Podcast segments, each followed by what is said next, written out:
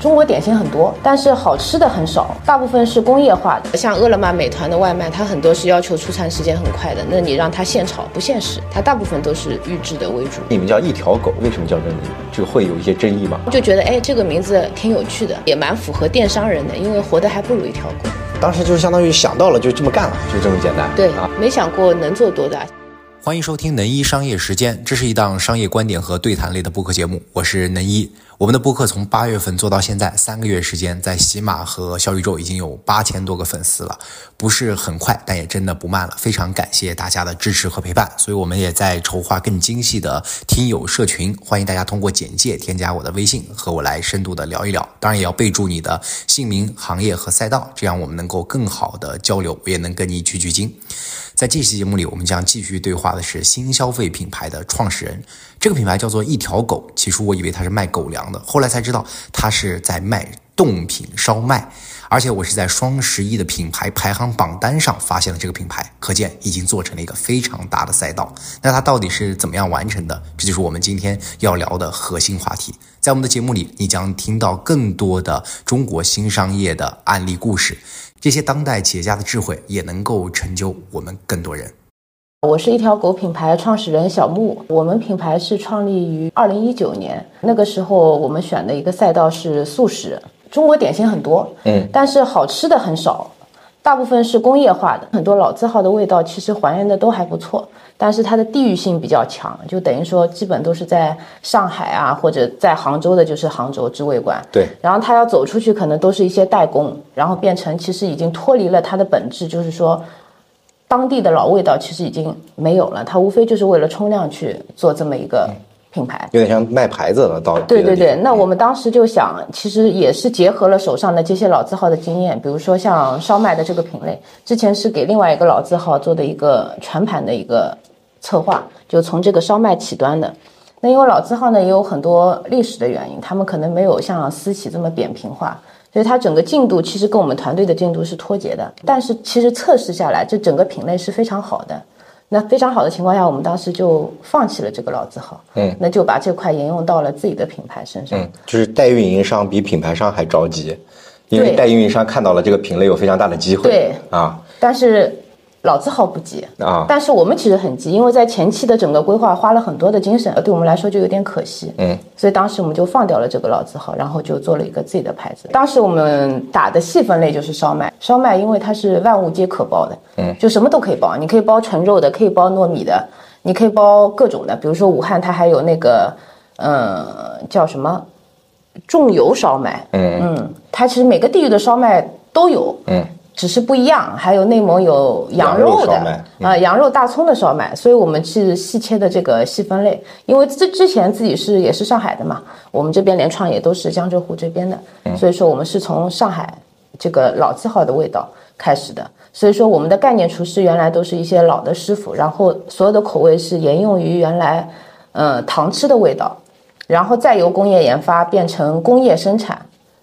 然后去还原这个味道，基本说还原率度能达到百分之九十以上吧。可以说烧麦我们进来的时候没有什么竞争，因为本身做电商起家嘛，就是希望是图片就能展示产品的卖点。嗯，所以我们当时先出的一个九十克的烧麦。嗯，九十克的烧麦还有个壁垒在于机制无法复刻，就因为大是吧？它只能手工包，啊，没有它大概是正常烧麦的两倍。呃三倍吧，三倍大他小啊们应该是三十克，我们是九十克。嗯，那当时看了一下数据，就是可以机制包的应该是七十克，嗯，是极致。八十克基本上已经不太好看了，机器包出嗯来。九十、克是没有，嗯，所以我们就选了一个九十克，嗯，那九十克还是一个纯手工的。那考虑到那大厂要做的话，也不会为你去开一个手工线。现在已经做了三年了，你们现在大概做到一个什么样的规模？我一们年去有多少年年底应该两个亿吧，两个亿多一点点。哦，就主要卖烧麦就卖了两个亿，对吧？主要少买，然后有一些附搭的，比如说馄饨啊、锅贴啊，但是它的就是初衷都是不变的，就是所有的产品的初衷是不变，就是一手工，嗯，第二所见即所得，所以说我们的产品里面都是肉丁，嗯，笋丁，嗯，不会有肉糜啊，嗯，或者说包括我们现在出的广式的干蒸里面都会是嗯虾仁粒，嗯，不会用虾滑，因为虾滑它可能是百分之七十的虾。百分之八十的虾，我们要确保我是百分之一百的虾。所以就是刚才你说的配料表比较干净的这种逻辑，对吧？嗯手工的话，它更能还原糖吃的味道。第二个，它从这个面皮的配方来说，可以更干净。嗯，现在做到两亿多的一个规模还是比较大的啊。那现在也没有拿过融资，你刚说一直是你作为创始人老板自己的钱没有，我们不懂，不敢拿。啊，不敢拿啊。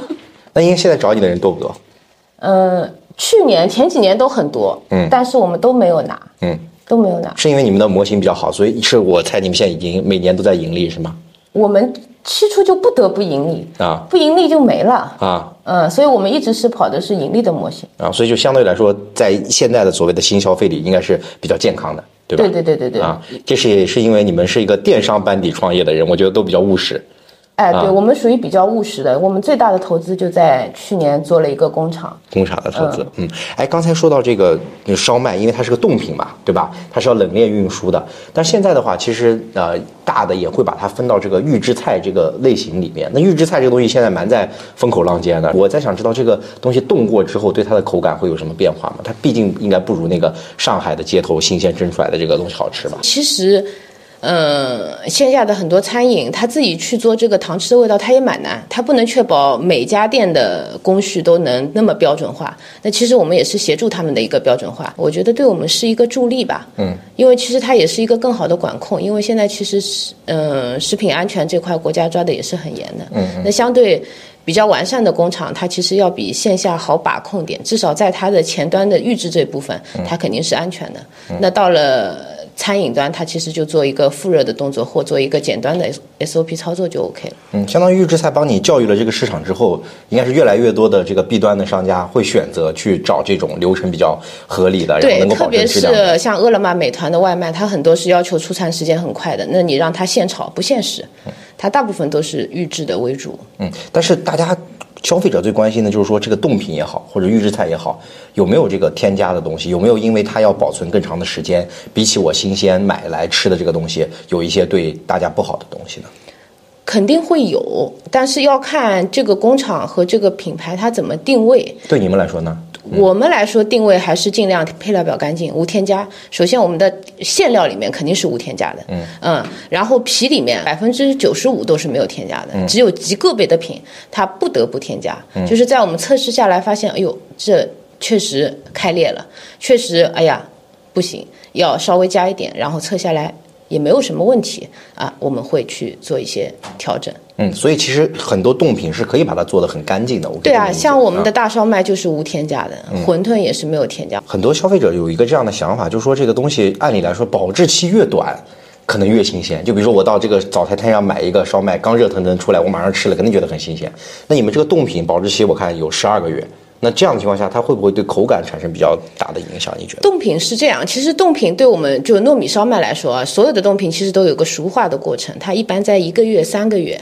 嗯，那我们的保质期是经过测试是三百六十五天没有问题的，但是最好是在三个月之内就吃完，三到四个月之内吃完是没有什么。当刚刚做完的第一个月，它肯定是最好吃的。一个月以后，它会有个熟化的过程。所谓熟化的过程，比如演示在我们这个糯米烧麦，它会没有颗粒感这么强，它会相对的、呃糯性增加，它的筋度会减少。那三个月它会更熟化一点点，嗯它是这么一个过程你。现在大概，比如说消费者要买一这个东东西，大概平均下来要多少钱？就一个烧麦，五六块钱吧，因为它大是吧？啊，一个是大，还有一个是因为手工包的。如果我要降低成本，我把面粉用的差一点，那我增加一点添加剂，那它进去以后它的精度就能增加，嗯，它相对就不容易开裂。那我可以用稍微差一点的面粉，那如果我要无添加，可能我就要用好一点的面粉。那它的价格是不一样的，它的成本也是不一样。我们的客群其实复购都比较高，多我少们的复购在百分之二十五以上，嗯，原来最高的时候可能要达到三十五、月度复购吧，还是四十五天复购率，四十五天复购，在地域性上是不是应该还是主要就是南方的？因为北方刚才虽然说有一些地方有这个，啊、这个烧麦，但大多数人北方人不是太吃这个东西吧？啊，嗯，我们江浙沪大概占最早的时候可能要占到九十，嗯，现在可能占到六十五，嗯。嗯，六十六十五。那像广东的话，它有糯米鸡嘛，嗯，它其实是习惯于吃这种糯米包制的烧麦。那针对南方，我们还开了很多针对南方的味道，那北方我们针对北方开北方的味道，它就是每个品区域不一样设定的，就定位也不一样。可能我要开这个市场，我就重推北方，比如我就有纯肉的重推，嗯嗯，嗯，明白。刚才说到这个复购是一个特别关键的指标，因为决定你这个东西好不好吃嘛。那其实除了这个原因以外，也还在于你今天这个东西品牌能不能够被大家记住，对吧？大家有没有印象？只是做了一个流水的买卖，还是做了一个对品牌的认知？所以你们叫一条狗这个名字，感觉就特别有记忆点，对吧？为什为什么叫这个名字啊？这个会有一些争议吗？争议也有吧，因为在我们有有时候要扩一些可能有外国友人渠道的时候，他们会觉得这家是不是卖狗粮 的？嗯，我第一次感觉也是这么说 的，对。对，会有吧。但是刚开始的时候就是没有考虑这么多，然后就觉得哎，这个名字挺有趣的。第二个也蛮符合电商人的，因为活得还不如一条狗。嗯嗯，所以因为主要是你团队之前做电商做的时间比较久，哎对，吧？对，其实这个牌子就是开始做的时候也没有去考虑太多的故事，我们考虑的一个是好记嘛，嗯嗯，然后第二个有趣嘛，嗯，第三个能跟消费者产生共鸣嘛，嗯所以实际上确实是因为消费者会记得住，对吗？对啊，当时就是相当于想到了就这么干了，就这么简单。对啊，然后也没有去想这个东西未来会会怎么样。对，没有想得太远，但是我们基本上就是做的时候是有点把握的，就感觉它百分之八十是能起的，嗯，那失败的可能性可能也就百分之二十，那是因为你们在电商领域之前刚才说有一些比较对，多的可能创业有一些经数历据支撑吧，可能有一些就是潜意识，嗯，就是让大家有这个自信，嗯，所以就是说回这里啊，就是当时很就是也没有看这个市场到底有多大的空间，嗯然后这个起名字的时候也没有那么的深思熟虑，就是觉得这事儿能干，然后就对对嗯觉得有这个信心、有能力干就干了。这个背后一定是跟你当时的团队，包括跟你当时的经历有关系。哎，你是一个八零后的创业者，对不对？嗯。啊，那当时我想问一下，你是以前在大学学什么的？我学导演，学导演？嗯。那那是不是应该是做媒体吧？啊呃，我学的是纪录片导演，啊。嗯。然后当时在在哪里上学啊？是在？那在俄罗斯圣彼得堡，哎呦，这么远啊！对对对。然后呢，然后就回国做电商啦。然后其实很巧，因为当时是呃有了小朋友，嗯，啊有了小朋友就在家，嗯、生孩子呗，嗯，那生孩子当时就是炒股票嘛，啊嗯、炒股票后来就败了，啊，炒股票败了，亏亏了多少钱？也没亏多少，胆子小，啊嗯，也没亏多少，啊但是当时是淘宝兴起的时候，哪一年那是？嗯、0零七零八年吧，啊啊，然后呢？嗯，那时候淘宝兴起的时候，淘宝很好做，嗯，因为我们家里有是做陶瓷类的，嗯，那当时有陶瓷，当时还在做线下，嗯、线下线下有很多商超啊，各渠道退回来的这种东西没地方卖啊，因为它的外包装已经坏了，你没有用，那怎么办呢？其实很简单，就拍两张照上淘宝，哎呦，原来就也啊淘宝上的东西都不太 好，最早的时候就是不用推它也能卖，因为当时因为我们做的这个陶瓷在线下它还是有一定支撑的，啊所以说会有人进通过品牌词搜进来的。哦，是一个品牌是对吧？，啊它啊会会通过品牌词搜进来，搜进来以后，其实它一些自然流量的转化就很高。嗯当然，当时对转化啊什么自然流没什么概念，反正我传上去它就能卖。当时没有，就是当时这个品牌是你家里的品牌，对对对，所以当时没有人在淘宝上做这个品牌的店，对不对？没有没有，你是就把它搬上去了，啊相当于对这个意思。但是其实都是尾货，对对对就是没有没有什么期待让你来做这个事情，哎对对也没有给你什么投入，对吧？嗯，不用投入啊就是它发三张照片就有人。我的意思，家里没有给什么创业基金对啊，对对对你就自己干啊对那当时你你是那个时候是淘宝的用户吗？就是不是淘宝用户，我是因为高中的时候就开始玩那个，那个时候叫易趣吧，好像是，啊还易贝啊，易贝啊那个时候是为了天天换衣服嘛，啊嗯，就是衣服买一天吊牌不拆啊嗯，家里穿穿，嗯，挺好看的，然后上易贝卖掉，第二天还能买件新的。哦，哎对啊，因为那个时候它有一本来就有一定的这个呃 C to C 的这个意思嘛，对吧？对对就是对，闲置二手也能对交易。对，后来后来因为到了。俄罗斯以后回来，哎，然后发现哎，淘宝还有这么一个东西，嗯然后就觉得哎呦蛮好玩的，试试吧。没想到上去第一天有人买，啊后来会越来越多。然后当你做自，因为当时还自己做客服嘛，啊当你直接接触消费者，他说哎呦这个东西很好啊，或者什么，其实给你一些反馈，会给到一些激励，当时做到规模做得大吗？也不是很大。一直到后面就是天猫开始有天猫了，啊然后我们就开始。嗯，这个陶瓷开始做天猫，做京东，当时是一号店，还没有京东。哦我记得嗯啊嗯后来是一一号号店，一号店后面开始京东啊、唯品会啊，然后一步一步走的。那你做做好你的这个家族企业的线上化，不是一件挺好的事儿吗？你为什么非要跑过来卖卖食品？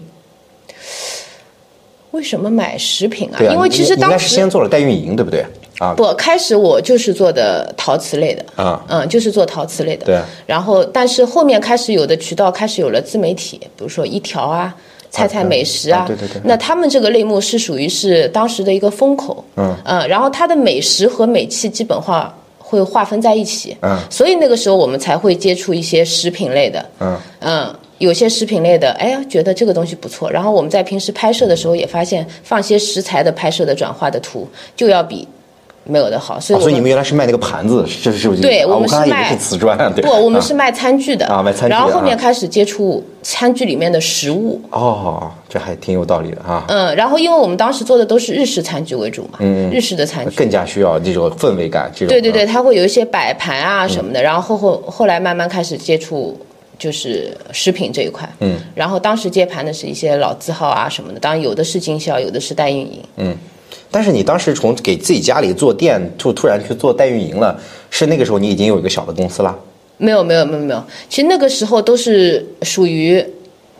呃，家里一起在做吧，只不过单独划分了，就是电商这一块，就是全部是电商类的啊比如说公司有引进食品的，那就换电商，哎，你们能跑吧？呃，一起跑，或者说有引进，因为除了这个陶瓷，除了在线上，也有线下，还有电视购物啊，就各种别的渠道。嗯，哎，那我相当于可以理解，就是原来你们就是一家做这个陶瓷的这个家里的企业，对然后你自己因为研究这个电商，然后在在这个企业里面搞出了一些代运营的板块，然后可以做一些，对对对对对啊，这个这个还挺奇特的，有点像原来很多传统企业转型，然后把一个电商渠道做好了，然后就变成了 TP 那种角色，对吧？对对，因为其实后面就是因为就是说，其实电商慢慢也在涨，就嗯从我们刚开始做一点都不要头，后来开始，嗯，呃，天猫也开始要什么直通车啊，嗯京东也开始乱七八糟。各种运营开始复杂了以后，嗯因为原来等于是像京东就像 to B 一样，我们只要把货送进去，对对嗯对图也是他拍的，客服也是他的，也没啥好运营的，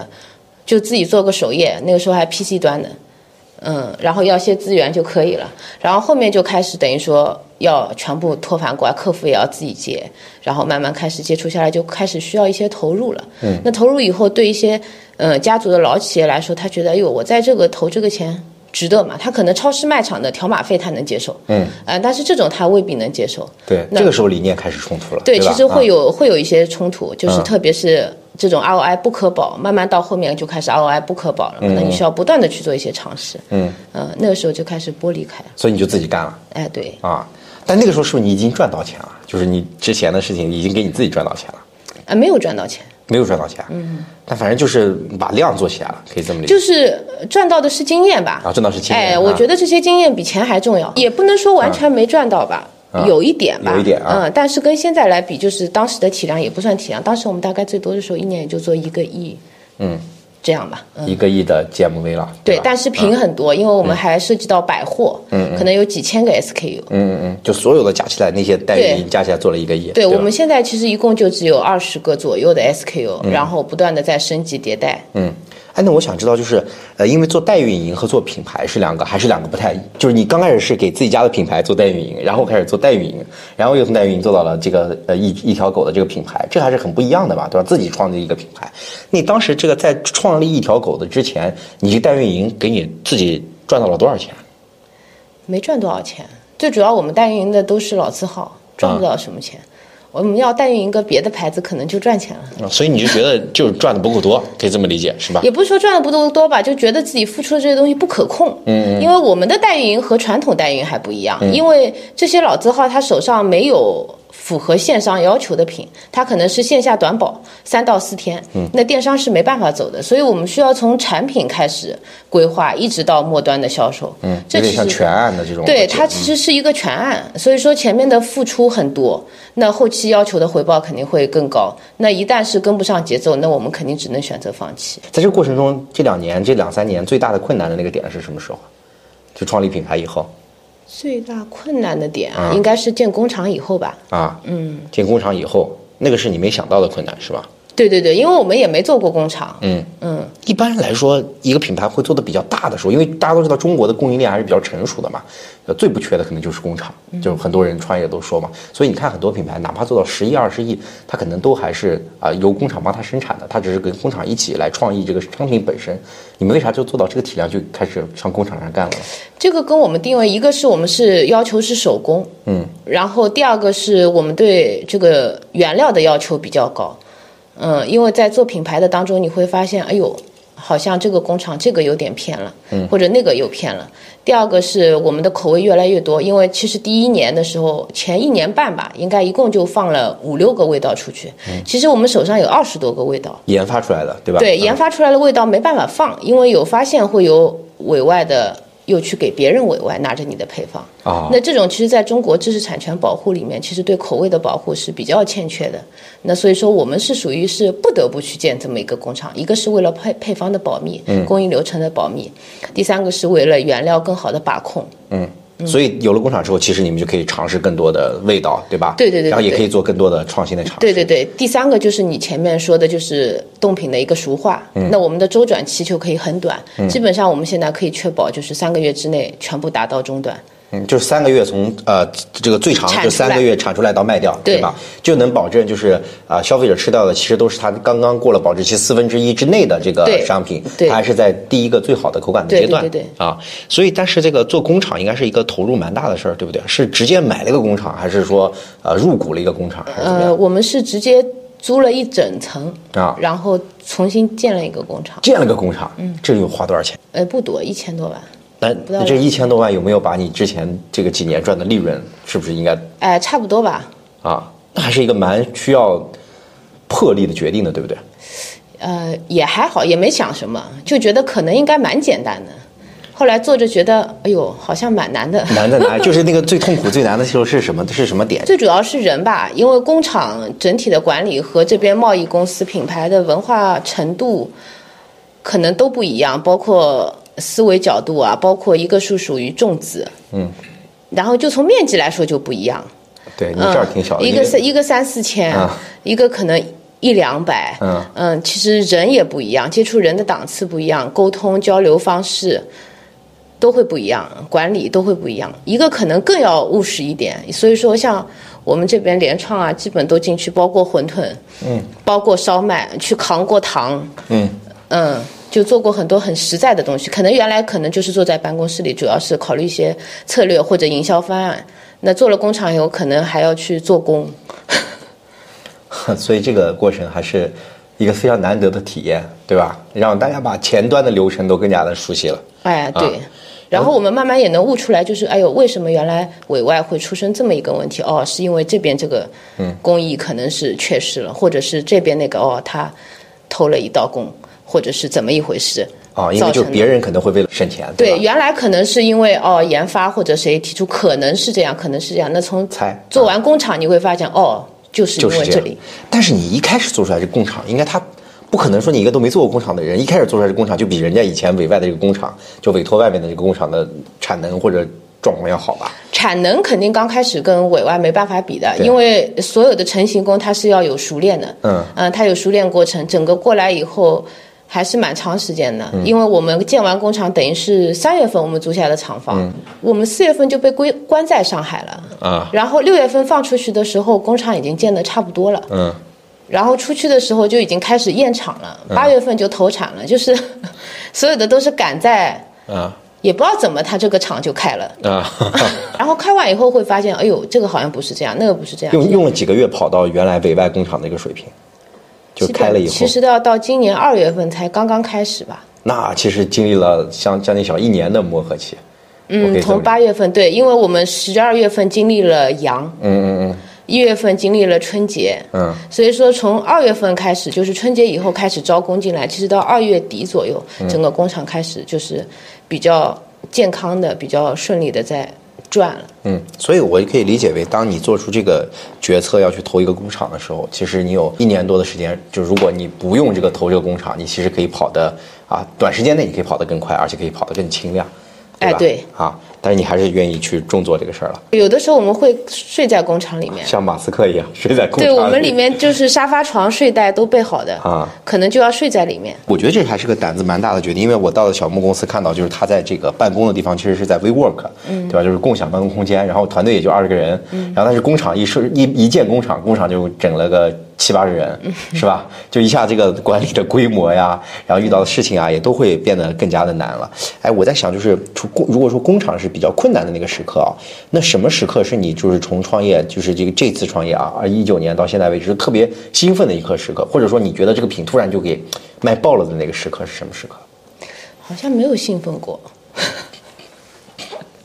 唯一兴奋的就是货不够卖了。啊，就是兴奋是因为来不及卖了，就是自己也要进去包了。啊可能前面我们是在自己要进 去买呃自己进去 包，其实每个品我都会自己包过，啊包过是为了测工价，啊啊啊，就大概是什么样的一个呃速度什么什么样的一个速度，对什么样的一个劳动消对，耗，会去吧嗯掐描掐秒表。我看到过前两年你们参加双十一的报道，当时就说卖的很好嘛。双十一对你们来说意味着什么？好像现在电商大促没有太多感觉，那销量总是变多的吧？销量的所谓的销量变多，其实是前期销量的积累。预热因为它现在时间拉得很长。嗯，其实它我觉得这个数字不代表什么数字，在于你沉多久。嗯，比如说你一直日常做得很好的，或者说我会员体系做得很好的，还怎么会很好的？这才是长线。嗯，那双十一做多少，我觉得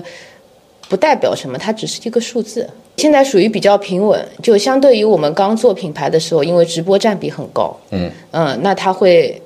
是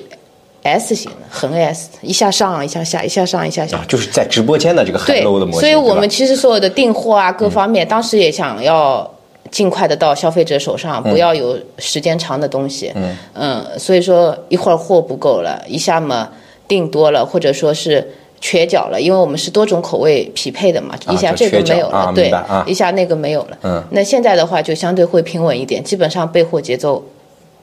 都比较平稳。那你们现在这个直播间的消费和这个呃直播间的这个销售占比和非直播的销售占比大概是多少？对半开吧，对半开。那直播现在主要是在找哪些主播在带呢？我们主播其实并不多，我现在已经不太清楚了，嗯我就知道那个李佳琦这边，嗯嗯，剩下的我也不太清楚。那你的品是不是经常去上去啊？哎，对对对，卖的咋样？在他那儿？呃，卖的挺好的，嗯，他他那儿卖的好，就是说销量好。对你而言呢，就是你在李佳琦直播间卖东西，你赚不赚钱呢？就能不能赚到钱呢？嗯，还至是说少是能够持平吧。也能持平就是刚开始的时候可能是会有微亏，嗯，这个在于就是当时的主品，嗯嗯，主品可能也是我们没有经验吧，嗯嗯，但其实后面就是可以做到平的，对吧？对对对对对，你在你印象里，那个整个主播界，包括抖音、包括淘宝、包括各种平台，对嗯吧？那个最有效率的那个主播是谁？那我觉得还是李佳琦这边还是比较稳的，从这个专业度各方面来说，就从他整个 QC 的要求，嗯嗯包括从头到底的提报，整个流程，我感觉还是比较专业的。嗯，所以其实你觉得他还是能够给你带来很大的增量的，对吧？能能能，因为他的客户，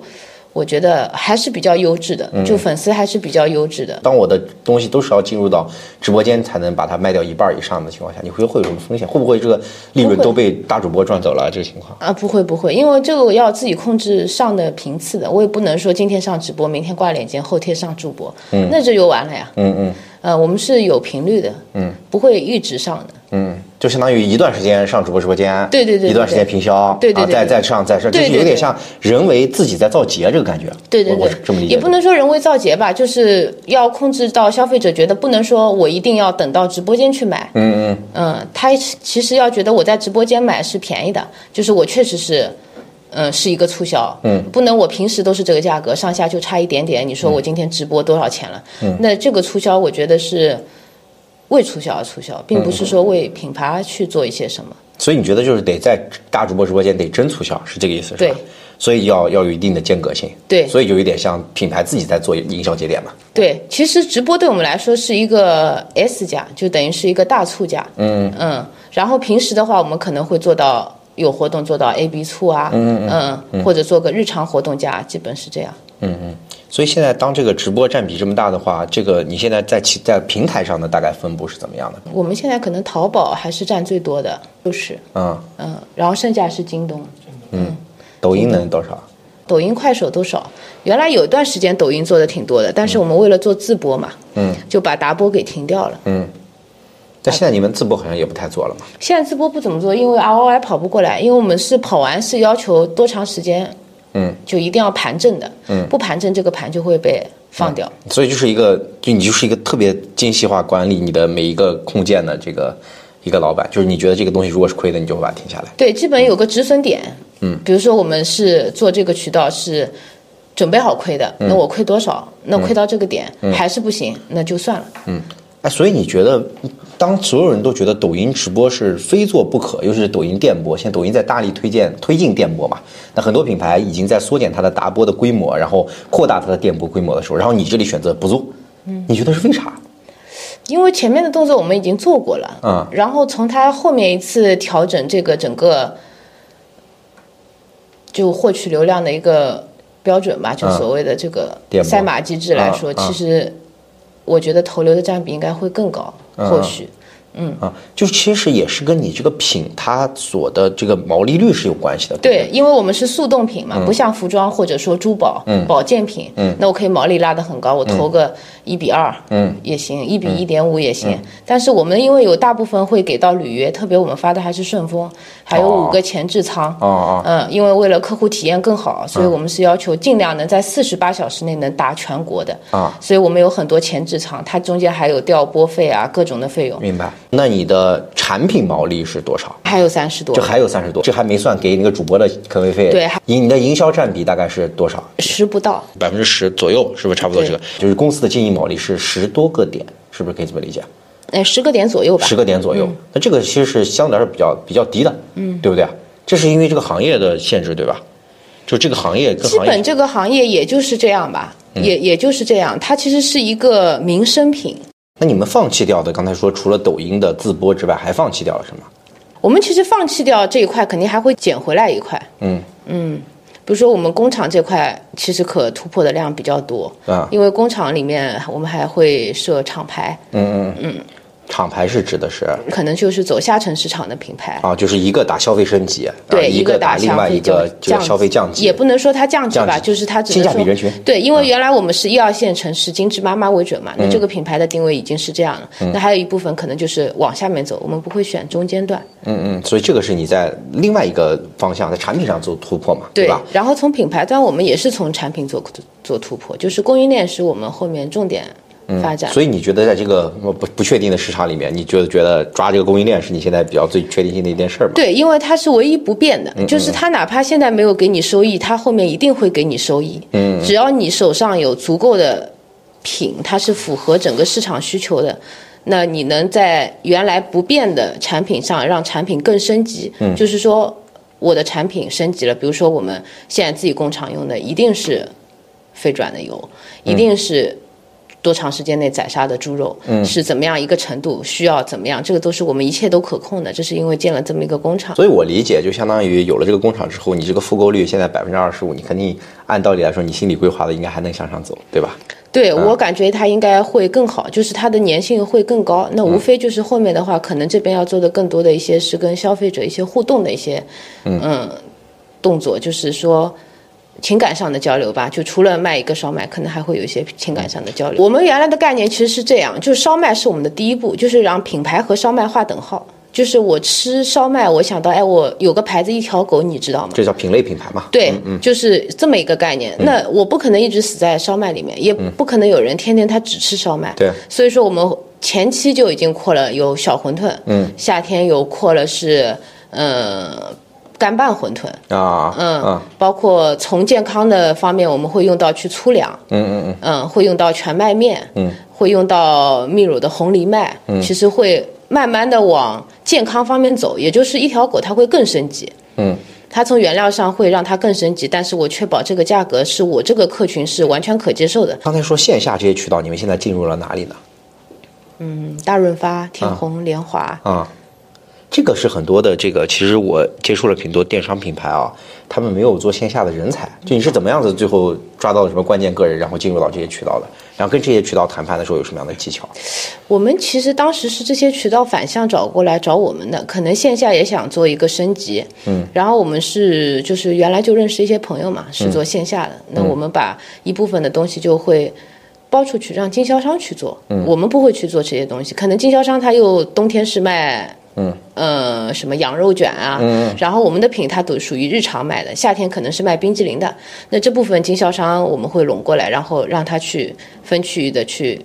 设定这些渠道。嗯、所以我可以理解为，就是其实你做线下是一个比较轻的模式，对吧？哎你也对没配相对的这个是专门的什么对对对拓对展、什么推广这样的对人，你就是把它分给了经销商。对那现那我我就要好，就是这个分给经销商，你还能留多少个点的这个利润？大概情况基本上。留多少个点啊？嗯，留多少个点，像就很难估。比如说大润发的吧，我们进去其实还是出了挺大一部分跳马费的。嗯，本来估的是三年回本，嗯那他六个月就回本了。啊，呃，这个东西就自己有一个预测吧，你不能说它有多少毛利。比如说，我们是想三年回本铺一个线下比较大的 K，、呃，在我们预期内可以了，那它半年就回本，那不条是码费是一次性的，是吧？对啊，对啊，啊，就有点像入场费，我可以对啊理解，对啊对啊吧？你本来觉得入场费要三年回本，嗯，结果按照这个毛利，结果六个月就回本，那对后面后面就一直就不用再付这个钱了，是这样的吗？对，除非你入新品。啊，那所以就是相当于这个线下渠道就稳定赚钱。对对对，我们的概念是就是经销商赚钱。啊，啊、我们的话其实把普把品散下去在线下，嗯，呃，没有考虑赚钱，但是肯定不能亏啊啊但我有一定预测的，比如说我是三年，啊，他应该回来了，嗯，然后我们可能跟经销商一些也也有一些信任度吧，嗯就是大家的一个互相信任和一些条款的约束，嗯嗯，让经销商赚钱，然后你自己肯定不能亏钱，对吧？对那就你现在在和经销商合作的过程中，你最后拿到的这个线下的利润和你现在线上自己组个班子运营下来这个利润，现在是哪个高一点？线下的会更稳一点，线下的反而稳一点，嗯啊，就是它没有那么多的不确定性。我可以对理解对对对对我们看到这个烧麦这个赛道，随着你们把它做起来之后，我看到现在这个竞争对手蛮不少的啊，就大家都说什么电商卷不卷？你觉得你这个烧麦卷不卷？做什么都卷呀、都卷啊，卷才有意思嘛。因为其实卷到后来，总有一部分人被卷走，那你活下来的就是王者呀。嗯，那不卷的话，那说明这个行业你没选对呀。嗯，没人要做呀。嗯， 是吧？还想问，就是说你今天这个一只狗的形象是比较丰盈的啊，就是而且特别的可爱，然后大家也能够很强的记忆点。但是在做电商的很多创业者，啊，很多做电商的创业者去做品牌，其实他是比较实用主义的。而品牌这件事情本身是不能那么实用主义的、啊！你怎么理解这件事儿？或者说你未来你觉得到了什么阶段，你会变得更加浪漫主义一点，对品牌这件事儿更多的去投入？还是啊，你其实浪漫主义路线我们也在走，但我们可能就是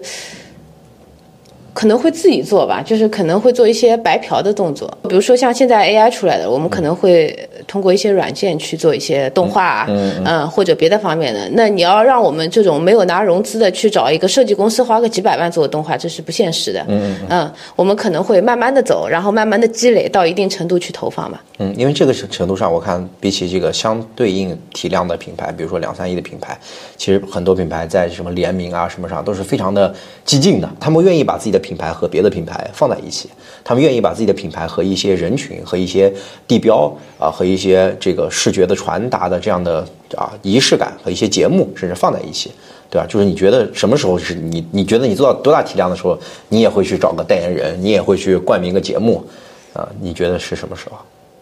还是你觉得你根本不想这么我觉干得？是有吧，有想过。其实前两天也在跟家里小朋友在讨论，因为现在二次元很火嘛，嗯，然后也在说，哎，你们现在流行的是谁什么什么什么啊然后最近很多说什么某茶某茶跟谁谁谁又连了，我为了拿这么一个什么谷子，然后我去买了一个什么。东西，或者说，呃，keep 上我为了跑一下，然后我为了拿一个什么牌，金牌哎呀对，嗯其实也跟这个，因为家里小朋友是零零后嘛，会沟通一些这个事情。嗯那可这个可能也是后面品牌要走的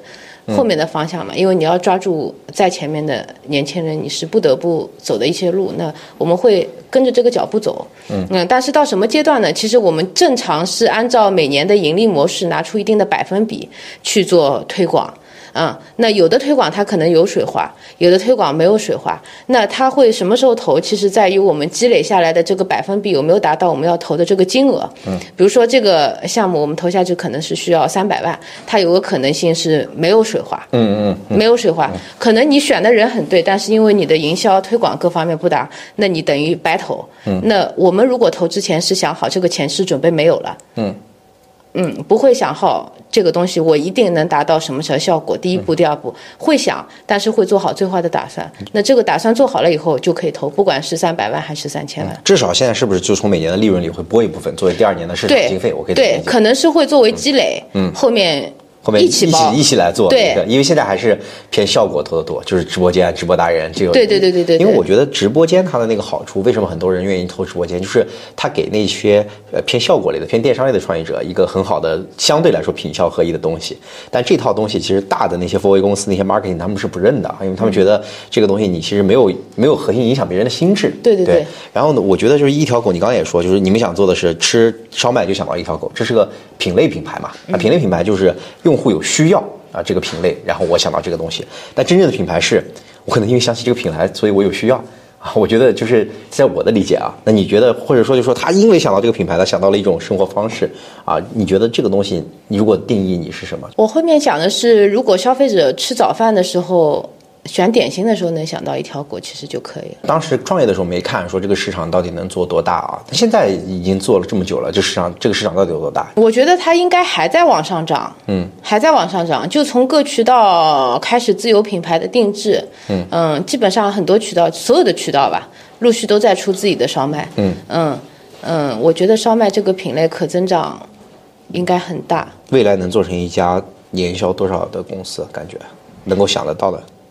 未来能做多少啊？嗯，现在是两亿嘛，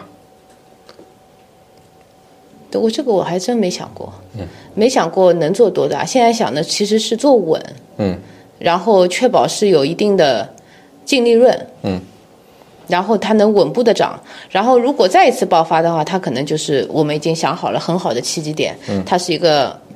嗯非常快的上升，嗯，还会再创业吗你？啊应该不会了吧？就把这事儿做到最后啊哎，对啊，啊！这这这多年吃了多少烧麦 啊？现在基本不怎么吃，之前吃 太实多在了是是受吧？不了 了。回到你个人啊，哎，什么就是你觉得你理解的这个，当一个老板啊，当一个创始人，他这个精神核心是什么？是什么样的气质，什么样的性格决定了你成为这个角色？精神核心啊，嗯可能就是欲望。是对什么的欲望？成功？比如说各方面吧，成就感吧，就是有的人可能是觉得，哎呀，成就感比金钱更重要。那有人觉得我我就是要赚这点钱，可能有的赚的快钱，有的赚的是可持续的一个什么事情，或者有的人是因为自己的兴趣，我喜欢画画，那我就是画画，他可能能卖出钱，他可能卖不出钱，嗯、专注于某个事情吧。嗯，那你是这个做生意家的孩子，就是你也不缺钱呀、呃，我没有没有，我觉得我初衷还是缺点钱吧。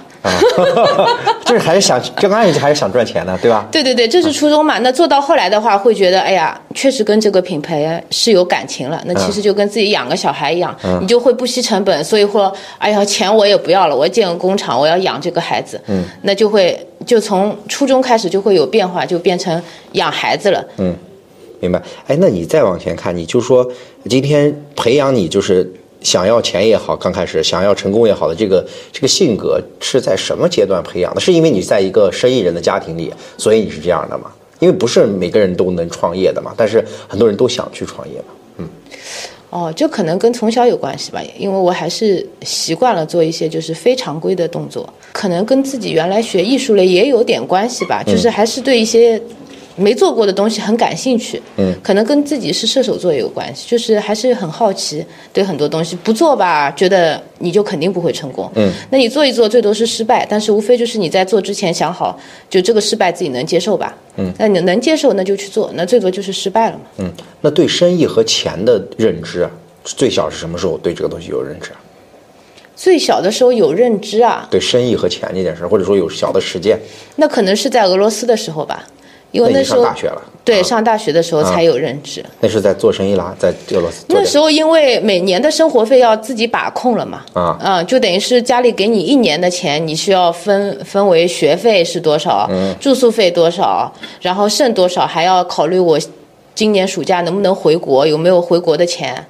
呃，如果我不回国，我去打工，我又怎么样？就开始会考虑到一年的钱的一个规划，然后会看到很多中国人在那边做生意，开中餐厅啊，嗯，哎，赚了多少啊？然后原来在书馆里面还做过开网吧啊，嗯，就是卖卖电话卡呀，你都干过这事哎，儿卖卖飞机票呀，啊那能赚点钱你在俄罗斯干这事儿啊？对啊，啊？你这还这难度有点大，看起来是把中国的东西卖给他们吧？这些东西不是啊，就是当地的一当地些的电话卡嘛，啊因为中国人往国内打电话挺贵的嘛，那啊可能我能搞到一些卡，它就比较便宜啊，那它也实惠嗯了，我还能赚一点，还会有去做做翻译啊，嗯、帮中国人收收貂毛啊，就什么做做导游啊，卖卖油画呀。你这做就事实在是有点过于多了吧？这在俄罗斯待了几年啊？啊 我在俄罗斯待了九年，哦，那这个这样那上了好多年学在那边是吧？对，那边因为是六年的，哦哦哦，所以相当于体验了这么多种不同的对对对，那时候陆续你就会发现嘛，比如说俄罗斯人会比较喜欢中国的那个，这个叫清凉油，就是涂蚊子的，就是虎牌的那个啊万金油。可能这个油你哎，国内只有几块钱啊，那卖给当地人可能是十个美金啊，啊哎，你就发现哎呦，这个怎么这个钱好赚呀？啊那个时候可能就会有这样的感觉，哦，这是一盘生意哎。 啊，就是一个是小时候也有生活的环境，同时也是独立生活，自己成为一个预算的支配者，然后这个预算又不没有那么充实，啊开始想这个怎么找钱这个问题，对吧？对对对，啊、现在接下来就培养自己的孩子这一代人，会让他们会让他们去创业，会让他们成为，让他们把企业家当做一个好的职业嘛？这个倒没想过，这个主要看孩子的天赋吧。那有的他就是喜欢做一做这个，呃，有的他就是喜欢不适合，但适合不适合，你总归要给他机会尝试。嗯、那我的概念也是一样的，就是我给到你，如果说你要创业，那我给到你一定比例的。那亏完我也试过了，我觉得也不怎么样，然后对整体家里也没什么影响，就都可以尝试。非常感谢小木的分享，真的是一个很真诚的八零后创业者，啊、也是一个非常有魄力的女性。相信一条狗能够卖出一年两个亿的烧麦，跟创始人背后的这股韧劲儿和精神是分不开的。接下来也到了我的划重点时间，来跟大家聊一聊我看到的这些东西。一条狗的这个创始团队其实都是电商出身，他们现在也只有不到二十个人的电商团队，能够卖两亿，大家可以看看这个产值有多高。当然，他们后面做了工厂，这个事儿就变重了，但也这是坚定的战略选择吧。一条狗的战略其实就是食品行业大家非常熟悉的超级单品战略，瑞幸在这么做啊、很多农产品也在这么做，他们也在这么做。这样的话，其实能够让自己在产品里拥有相对更强的优势，也在更小的速冻面点的小赛道蓝海品类烧麦，避免了像三全思念这样的直接竞争。而且烧麦相对于包子和饺子来说，客单价会更高，那么在线上做就压力会小一点。他们是纯手工包装，一个烧麦能够顶两三个就能吃饱，高克重，机器无法生产，用手工生产反而形成了他们的壁垒，来避免巨头更快的去收割市场。但是在线上的食品这个行业，非常大的一个问题就是冷链配送成本非常高，所以他们必须继续去提高客单价。那么一个就是把产品做好，另外一个就是做组合售卖，一次卖很多包，不同的口味、不同的品种。其实早餐这件事儿，烧麦要竞争的也不只是烧麦，因为他们还必须要和其他品类共同去抢占用户的冰箱，所以他们要做的就是用份额锁住用户的预期。一条狗其实刚才都聊到是电商代运营团队起家，所以他们自嘲是一条狗，反而现在成为了一个非常亲切的名字。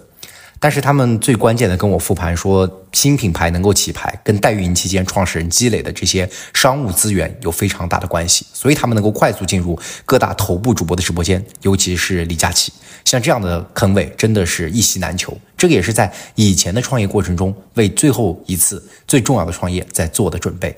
他们现在的收入，刚才说到有五成来自直播，五成来自于店铺的销售，但没有在访谈中聊的是，他们现在的私域其实已经超过了一万名会员，因为他们的客单价相对来说比较高嘛，买很多包还是有一百多块钱，所以这个私域维护起来也非常有价值。他们现在会把最低价反而放在私域里，包括测款、新的款要上线的这个动作也会放在私域里，私域变成了一个他们非常确定性的池子。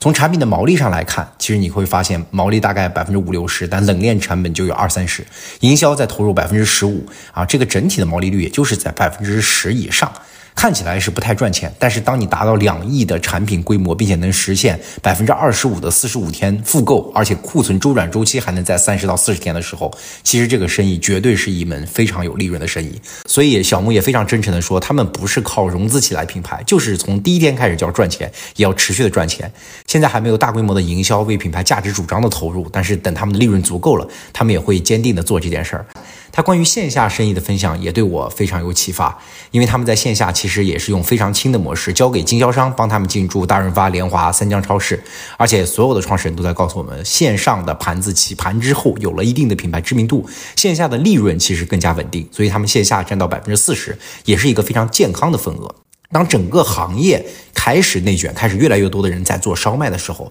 他们选择的是去自建工厂，把握供应链。他们对比的是他们当时发现商机的日本的这些啊、预制菜食品，看到他们的冻品配料表非常的干净，所以他们也愿意去在这上面做得更深。当然，当越来越多的品牌在卷价格的时候，他们也会尝试去做一个子品牌，这个品牌叫做“满想吃”，很满的满，享受的享，吃东西的吃，价格就相对来说比较低了。我相信这是一次尝试，也不一定是一个一直会持续做下去的事儿。他们现在也在做一些 OEM 的代工工作，同时在拓展品类，希望从这个吃烧麦到吃早餐，能够更好的覆盖用户的场景。最值得跟大家分享的，我觉得是关于人的东西。商业模式始终都差不多，但每个人都是不相似的，而背后的那股精神成就了这些企业家。他说他在俄罗斯留学九年，对吧？生活费的预算管理让他开始去做小生意，什么电话卡啊、翻译啊，各种各样的都做。回国之后呢，他通过淘宝赚到第一桶金，然后开始接触代运营，遇到了现在的合伙人，然后他们就开始了今天的创业之路。跟他聊天的过程中，我发现他其实没有经过任何系统性的商业学习，因为他学的是导演嘛。但是他对钱和成功真的是非常的有欲望，而且是敢于表达的欲望。所以他们现在不拿融资，却一直在保持着盈利。跟这种创业者聊天是非常开心的，因为他们非常坦诚，愿意把他们所有的东西都告诉和分享给你。因为他们觉得最核心的是他们这批人、他们的打法、他们切中赛道的时机，以及他们现在所把握的资源能够形成壁垒，他们也不怕别人抄、别人学。所以，当食品行业其实知识产权这个事儿更加的不讲究，越来越多竞争对手进入的时候，他们这一刻是坦然的。我还是挺相信这个他们能做好的。我不知道中国到底有多少人会吃烧麦，但是我知道，如果我下一次想去买烧麦，我可能会选择他家的品牌。啊，这就是我跟一条狗创始人小木的对话。也希望大家通过我们的节目了解更多有趣的新兴消费品牌和他们背后创始人的那股企业家的精神，相信这都会让我们变得更好。